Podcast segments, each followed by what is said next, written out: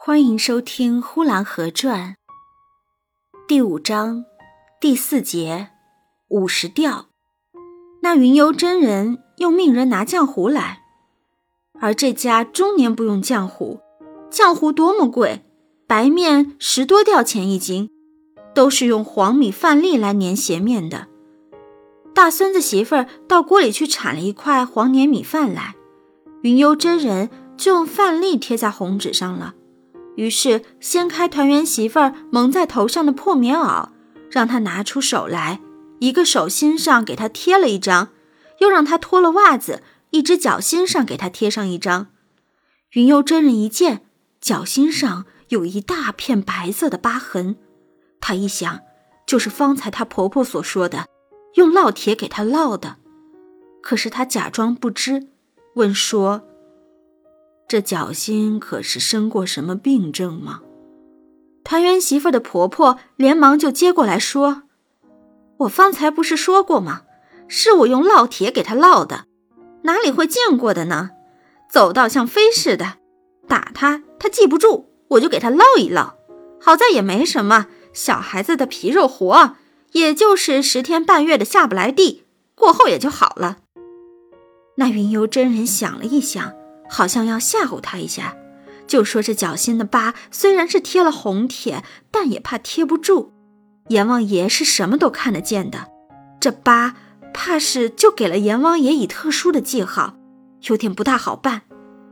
云游真人说完了，看一看他们怕不怕，好像是不怎样怕的，于是他就说的严重了一点：这疤不掉。阎王爷在三天之内就能够再找到他，一找到他就要把他活捉了去的。刚才的那铁是再准也没有的了，这红铁也绝没有用处。他如此的吓唬着他们，似乎他们从奶奶婆婆到孙子媳妇儿都不大怕。那云游真人连想也没有想，于是开口就说：“阎王爷不但要捉团圆媳妇儿去。”还要捉了团圆媳妇的婆婆去，现世现报，拿烙铁烙脚心，这不是虐待，这是什么？婆婆虐待媳妇儿，做婆婆的死了下油锅。老胡家的婆婆虐待媳妇儿，他就越说越大声，似乎要喊了起来，好像他是专打抱不平的好汉，而变了他原来的态度了。一说到这里，老胡家的老少三辈都怕了。毛骨悚然，以为他家里又是撞进来了什么恶魔，而最害怕的是团圆媳妇的婆婆，吓得乱哆嗦。这是多么骇人听闻的事情！虐待媳妇，世界上能有这样的事情吗？于是团圆媳妇的婆婆赶快跪下了，面向那云游真人，眼泪一对一双的往下落。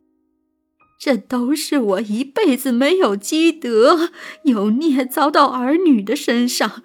我哀告真人，请真人诚心的给我化散化散，借了真人的灵法，让我的媳妇儿死里逃生吧。那云游真人立刻就不说见阎王了，说他的媳妇儿一定见不了阎王，因为他还有一个办法，一半就好的。说来这个办法也简单的很，就是让团圆媳妇儿把袜子再脱下来，用笔在那疤痕上一画，阎王爷就看不见了。当场就脱下袜子来，在脚心上画了，一边画着，嘴里还嘟嘟的念着咒语。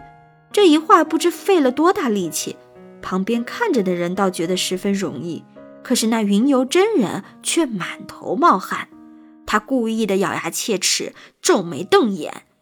这一画也并不是容易的事情，好像他在上刀山似的。画完了，把钱一算，抽了二铁二十吊，写了四个红纸贴在脚心、手心上，每铁五吊是半价出售的，一共是四五等于二十吊，外加这一画，这一画本来是十吊钱，现在就给打个对折吧，就算五吊钱一只脚心。一共画了两只脚心，又是十吊，二十吊加二十吊，再加十吊，一共是五十吊。云游真人拿着这五十吊钱，乐呵呵的走了。本集播讲完毕，谢谢收听。